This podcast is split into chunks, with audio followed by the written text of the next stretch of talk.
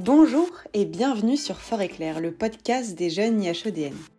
Nous sommes ni journalistes, ni ingénieurs du son, mais nous vous proposons, à chaque épisode, une rencontre, un témoignage ou encore un décryptage inédit autour des questions de défense, de sécurité ou de géopolitique. Notre engagement, nous lancer de nouveaux défis et aller à la rencontre des acteurs clés du monde de la sécurité et de la défense pour vous informer. Bonne écoute sur Fort Éclair.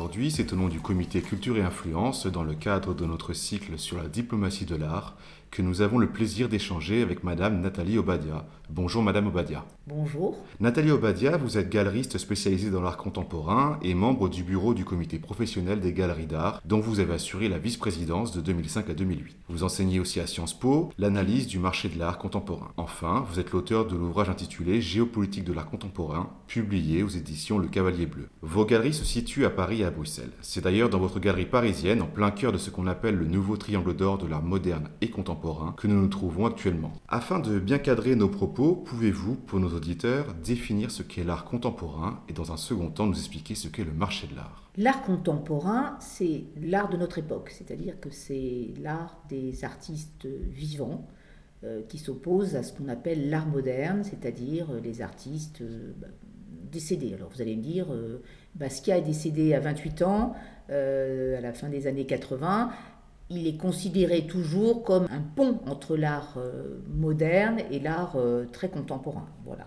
Donc euh, la, définition est celle des artistes qui aujourd'hui travaillent depuis les années 70 et qui continuent à travailler aujourd'hui. Et le marché de l'art, plus spécifiquement? Le marché de l'art, c'est le marché, comme tous les marchés, c'est un marché d'échange entre l'offre et la demande à un niveau local, il y a le marché de l'art en France, et puis après il y a un marché de l'art européen ou international. Et aujourd'hui, je pense que la suite de nos questions vont plutôt euh, euh, se, diriger vers un marché euh, international. Sur le marché, effectivement, et sur la diplomatie de l'art. Est-ce que, pareil, vous pourriez mettre en lien justement la diplomatie et l'art? Alors la diplomatie, je dirais que c'est plutôt le soft power. Euh, effectivement, on se rend compte aujourd'hui que des pays, quand on regarde par exemple Abu Dhabi, qui est en train de construire euh, plusieurs musées, qu'ils soient d'art contemporain ou d'histoire, euh, c'est effectivement bien la preuve que la culture et l'art est une manière pour les pays de se distinguer et d'entrer en compétition euh, avec d'autres. Par exemple, euh, Abu Dhabi, c'est une manière de se démarquer justement du Qatar et de l'Arabie saoudite. Donc, dans la région, on voit bien que la culture sert effectivement d'élément d'influence. Justement, comment l'art contemporain et le marché de l'art reflètent les dynamiques géopolitiques actuelles? On s'aperçoit aujourd'hui, par exemple, avec ce qui se passe en Chine, que le soft power chinois, dont on a pu penser pendant euh, une dizaine, une quinzaine d'années qu'il pouvait même entrer en concurrence avec les États-Unis, n'existe pas. Aujourd'hui, euh, on voit bien que euh, les artistes chinois n'apparaissent pas dans les grandes ventes de Christie's ou Sotheby's et qu'aujourd'hui, aucun artiste chinois contemporain du réseau voilà, de, l'art contemporain tel qu'on l'entend euh, n'est arrivé au niveau d'un artiste américain ou allemand. Ce qui dénote que malgré des velléités de reconnaissance internationale, ils n'ont pas tous les outils pour arriver au niveau, par exemple, des Américains sur justement ce segment qui est l'art contemporain et le marché les, de l'art. Voilà, les outils, c'est-à-dire qu'il n'y a pas de grande galerie chinoise internationale, qu'un artiste chinois ambitieux euh, n'a qu'une envie, c'est d'entrer dans une de ces grandes galeries internationales. Euh, on s'aperçoit effectivement aussi qu'il n'y a pas de grande foire internationale en Chine continentale, bien entendu, que ce qui se passe aujourd'hui en Hong Kong fait que la foire de Bâle, qui était très implantée, connaît des difficultés pour euh, justement euh, survivre tout simplement, et que les grands collectionneurs chinois de Chine continentale toujours ont acheté pendant un certain moment des artistes chinois et on s'est aperçu que à partir d'un certain montant, ils préféraient acheter des artistes internationaux, dont les Américains, dont les Allemands, parce qu'il y avait une possibilité en la revente de faire une plus-value. Puisque vous évoquez la Chine, euh, j'ai envie de vous parler d'Hong Kong, forcément. Dans le monde de la finance, c'était la porte d'entrée de la Chine, une nation de système. C'est la même chose pour le marché de l'art. Oui, c'était une porte d'entrée, mais il y avait aussi, par exemple, à Shanghai, des galeries internationales qui se sont, euh, qui se sont implantées. Bon, il y a des problèmes, effectivement, de la censure. Il ne faut pas oublier qu'il y a une censure quand même très importante, mais qui est en train justement aussi d'arriver maintenant à Hong Kong. C'est-à-dire qu'à Hong Kong, on s'auto-censure d'une certaine manière. On sait très bien que certains artistes ne pourront pas être montrés facilement dans les galeries internationales qui se sont implantées là-bas. Donc euh, aujourd'hui, euh, c'est presque un tout entre Hong Kong et la Chine continentale. Justement, ça reflète l'état d'une nation, d'un gouvernement, d'un système politique. Euh, vous évoquiez le problème des artistes chinois et des collectionneurs qui n'arrivent pas à se démarquer. Euh, je crois que c'est à peu près la même chose pour la Russie. Depuis la fin de l'URSS, autant l'URSS mettait en avant euh, son art, ce n'est plus le cas aujourd'hui. Le soft power culturel, artistique russe est quasiment inexistant. Il est complètement inexistant. C'est ça. Donc on peut dire que ça reflète fatalement la santé d'un système politique. Alors c'est la santé d'un système politique, sauf qu'en Chine, il y a eu au moment de l'ouverture, à la fin des années 70, la volonté du gouvernement en place de mettre justement en avant une politique culturelle. C'est comme ça d'ailleurs que tout ce lieu qu'on appelle 798 à Pékin s'est ouvert dans les anciens entrepôts de l'armée chinoise et que des artistes ont été invités à, euh, à s'y installer ainsi que des galeries. Et il y a eu euh, une tendance de l'art contemporain qui était même très tournée vers le pop art américain, voyez, avec une peinture très figurative. Mais aujourd'hui avec Jinping, justement, il y a un retour à la tradition et euh, il est et c'est, d'ailleurs même dans ses discours, il y a un discours très célèbre il y a 4-5 ans, dans lequel il dit que l'artiste chinois doit revenir aux traditions, c'est-à-dire à l'art plutôt calligraphique, et délaisser les formes d'art qui viendraient de, de l'Occident. Donc forcément, ça aussi, c'est très pénalisant pour les collectionneurs qui avaient ces artistes-là, sachant que le gouvernement n'allait pas les défendre, n'allait pas les montrer dans les musées. Donc c'était euh, forcément une manière de se refermer et de remettre en avant la tradition. Oui, parce que l'art de manière générale, pas systématiquement, mais de manière générale, euh, est une porte ouverte à la contestation. Bien sûr. C'est bien sûr que la, peinture figurative est beaucoup plus, en plus, prête à se montrer euh, entrant dans la contestation qu'une peinture euh, liée à la calligraphie ou justement à l'abstraction. Et puisqu'on parle justement de, ces collectionneurs chinois, et j'ai évoqué aussi la Russie, qui ont acheté beaucoup d'artistes d'abord nationaux, je parle pour les Chinois bien sûr, et ensuite américains notamment, et européens, dans quelle mesure justement les collectionneurs sont-ils des ambassadeurs de cette puissance culturelle? Et je dis collectionneurs, je pense aux galeristes, je pense aux conservateurs de musées. Bien sûr. Bah, c'est-à-dire que par exemple, pour revenir euh, aux États-Unis, euh, on s'est bien aperçu que euh, quand vous regardez la programmation des musées américains et le choix des collectionneurs américains, il était, depuis, on va dire, même bien avant la Seconde Guerre mondiale, ils ont commencé à acheter des artistes américains.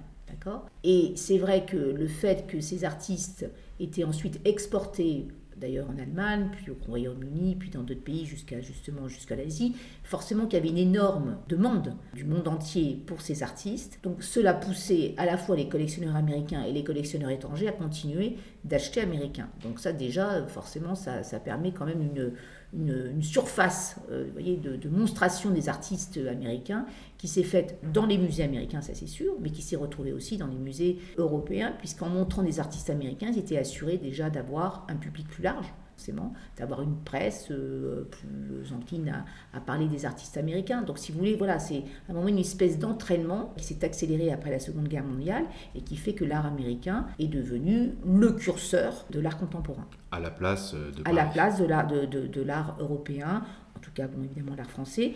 le seul pays qui a réussi à accompagner cette euh, avancée de l'art américain, ce sont les Allemands, avec des artistes évidemment comme euh, Anselm Kiefer ou Baselitz ou Paul Klee. Il y a eu un échange qui s'est fait euh, entre les, en tout cas les États-Unis et la RFA de l'époque pour que les artistes allemands soient montrés aux États-Unis assez rapidement.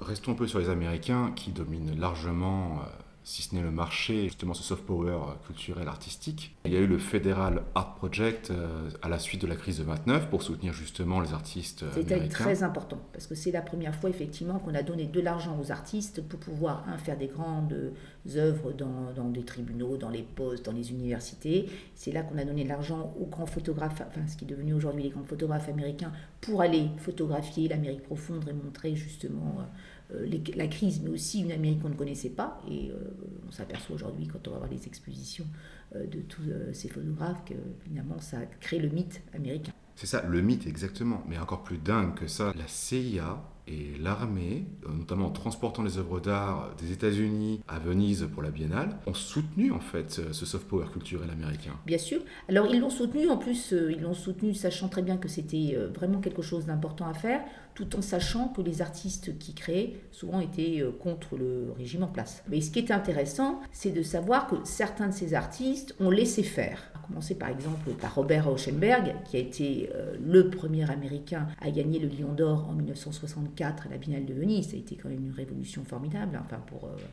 ça a cassé quand même tout un système, ça a cassé la suprématie de l'Europe et surtout de la France euh, à Venise, qui était habituée à gagner euh, les Lions d'Or. Et on sait pertinemment que, effectivement, la CIA a pris en charge le transport de tableaux, pour, parce que les galeries ne pouvaient pas le faire, ça coûtait beaucoup d'argent pour qu'ils puissent être montrés comme il fallait, avec des grandes tailles de tableaux, justement à la, à de Venise en 64.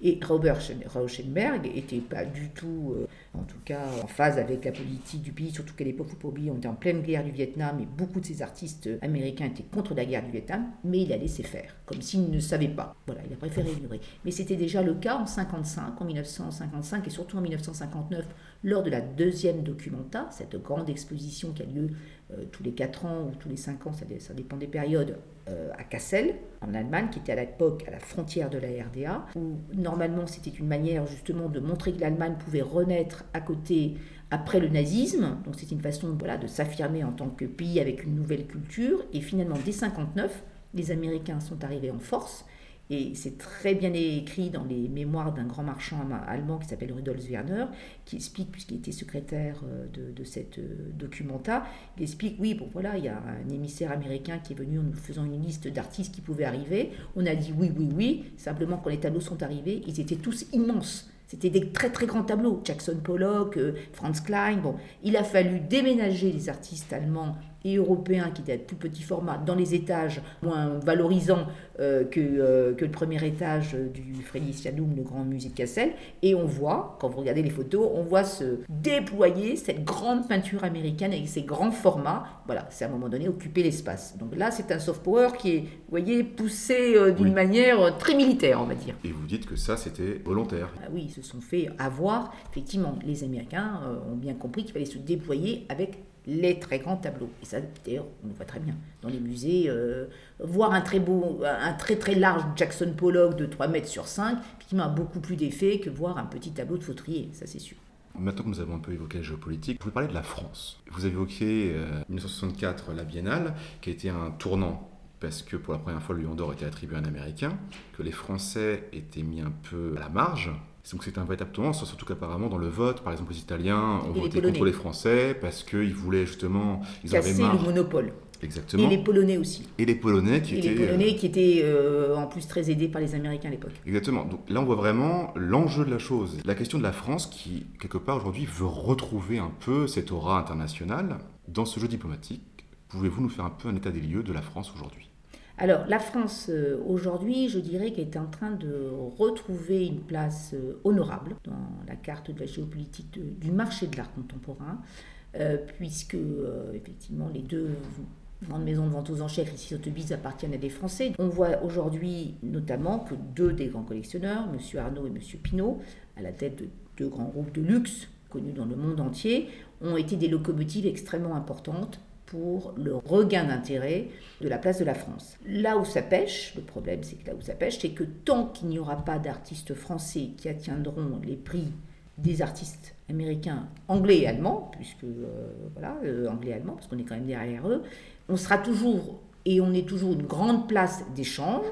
Euh, nous avons beaucoup plus de collectionneurs en France qu'il n'y en avait auparavant, mais il faudra crier victoire le jour où on pourra se dire que les artistes français contemporains atteignent les prix des artistes dont on, des autres pays dont on parle. Et par exemple, c'est toujours aussi un curseur très important de se dire que certains de ces artistes vivants sont dans les grandes ventes du soir de New York au mois de mai, au mois de novembre. Voilà, là, on pourra dire on a gagné quelque chose. Pour le moment, on est un lieu d'échange, un grand lieu d'échange, mais il y a ce problème avec justement la création française. Voilà, ça c'est qui n'est pas en termes de marché au même niveau que les autres. Alors, vous me dites que malgré le fait que les deux plus grandes maisons de vente soient aux mains de capitaux français ou de familles françaises, Mhm. avec le regain de Paris, que ce soit avec euh, la Fondation Pinault, la Bourse du Commerce, avec la Fondation LVMH, malgré tout cela, on n'arrive pas à se démarquer, à redevenir euh, ce qu'on Ça était va prendre du auparavant. temps, ça va prendre du temps. Alors, il y a aussi un paramètre aussi qui est important, c'est qu'on a pendant 30 ans valorisé en France, pour différentes raisons, un art plutôt intellectuel,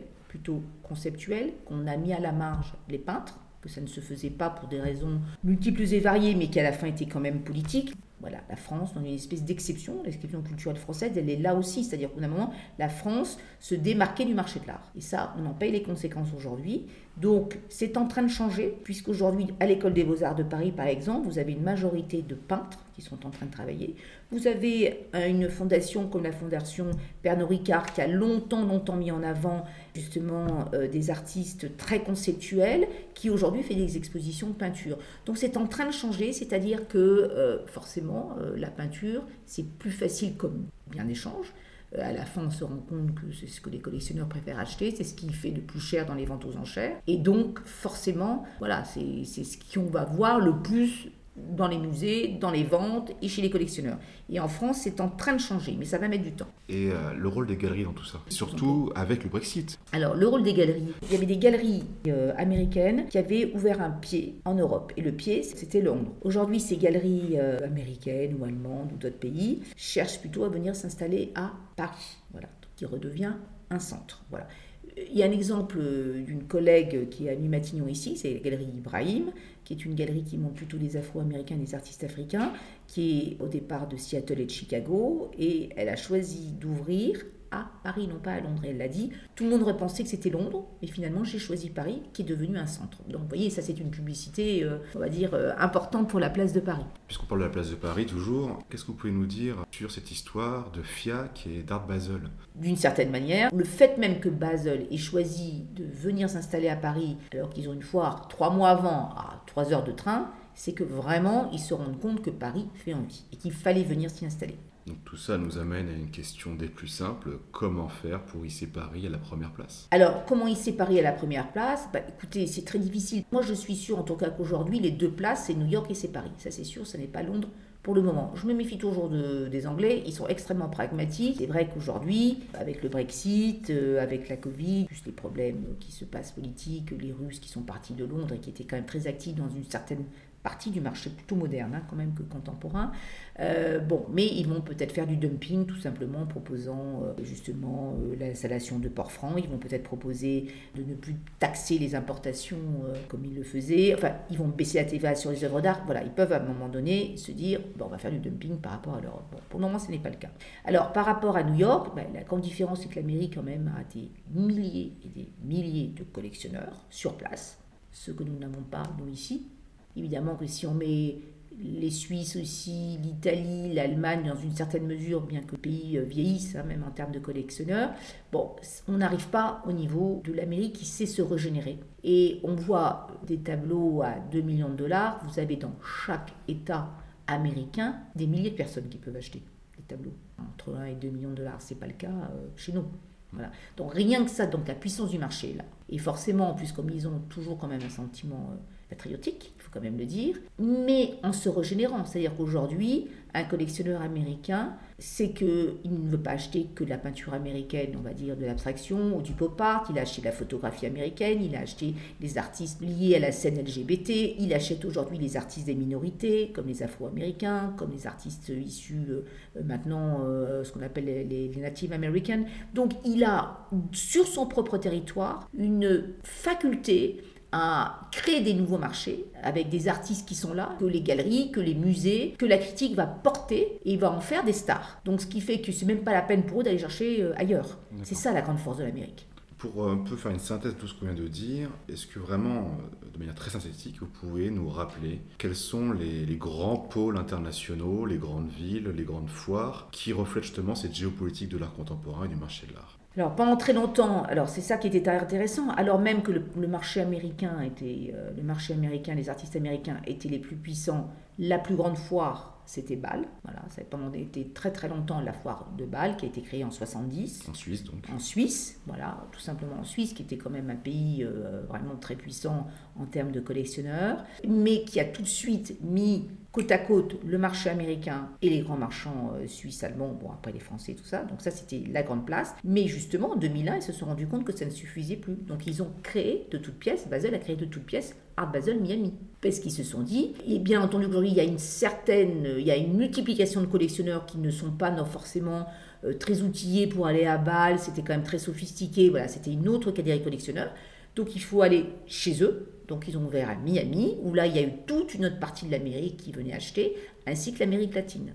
Puis après, qu'est-ce qui s'est passé? Ben, Il a fallu aussi aller en Asie. Qu'est-ce qu'ils ont fait? Bâle Ils ont racheté une petite foire qui s'était créée déjà en Hong Kong et ils ont créé Art Basel Hong Kong pour être justement au centre du monde asiatique. Voilà. Donc euh, effectivement, les grands pôles sont là. Alors aujourd'hui, avec la Covid et ce qui se passe en Asie, il y a un problème avec Hong Kong, donc il est évident qu'il euh, va falloir trouver notre place. Peut-être que ce sera Singapour. La foire de Frise, qui est londonienne, va s'installer en Corée. Mais la Corée n'est pas forcément le pays euh, fédérateur en Asie. La Corée, elle agace beaucoup d'Asiatiques parce qu'ils sont jaloux, parce qu'ils sont agacés par la Corée. Singapour est plus neutre. Voilà, donc peut-être que ça sera Singapour comme, comme elle a été Hong Kong. Donc, euh, et nous, euh, aujourd'hui, avec l'arrivée de Bâle à Paris, très clairement, on devient le centre du monde de l'art. Ça c'est évident cette année, on sait très bien qu'il va y avoir tous les plus grands collectionneurs vont vouloir venir à Paris pour visiter la foire, mais pour visiter aussi tout le, tissu culturel autour. Et une galerie comme la mienne, c'est très bien que la, semaine de la FIAC, on va avoir beaucoup de monde à la galerie. Voilà. Donc, euh, vous voyez, donc ça veut dire que ces foires aujourd'hui, c'est pas juste, je vous dis, de son, ça se diffuse. D'ailleurs, la foire de Miami a totalement changé l'image de la, de la ville de Miami. Miami, euh, il y a 20 ans, c'était euh, la ville de la pègre, c'était, c'était dangereux en 20 ans, grâce à Art Basel Miami, il y a eu tout le Miami Beach, les hôtels ont été refaits, il y a eu la création d'un grand musée par Herzog de Gumeron, des grandes fondations qui se sont ouvertes, des galeries qui existent. Donc si vous voulez, ça a complètement changé euh, la, ville en, en 20 ans. Vous avez évoqué donc euh, Hong Kong, Singapour potentiellement, la Corée, euh, New York, Miami, Paris, Londres, pour résumer un petit peu, la Suisse. Euh, quid d'Abu Dhabi Est-ce que c'est que les musées ou c'est aussi les galeries Et surtout, quid du marché africain et d'Amérique latine? Ce sont quand même deux continents qui me semblent un peu délaissés. Bon, alors pour revenir au Moyen-Orient, il y a deux foires. Il y a une foire à Abu Dhabi, il y a surtout la foire de Dubaï, qui se veut être l'élément fédérateur du Moyen-Orient. En plus, il y a tous les deux ans à Sharjah, l'émirat qui est juste à côté, la Biennale, qui a une image très intellectuelle, très conceptuelle, la foire de Dubaï qui a lieu au mois de mars et qui fédère euh, les galeries internationales. Et ensuite, vous avez à côté Abu Dhabi qui maintenant a cette foire, mais c'est surtout se démarque avec le Louvre Abu Dhabi, le Guggenheim qui est en train de se construire.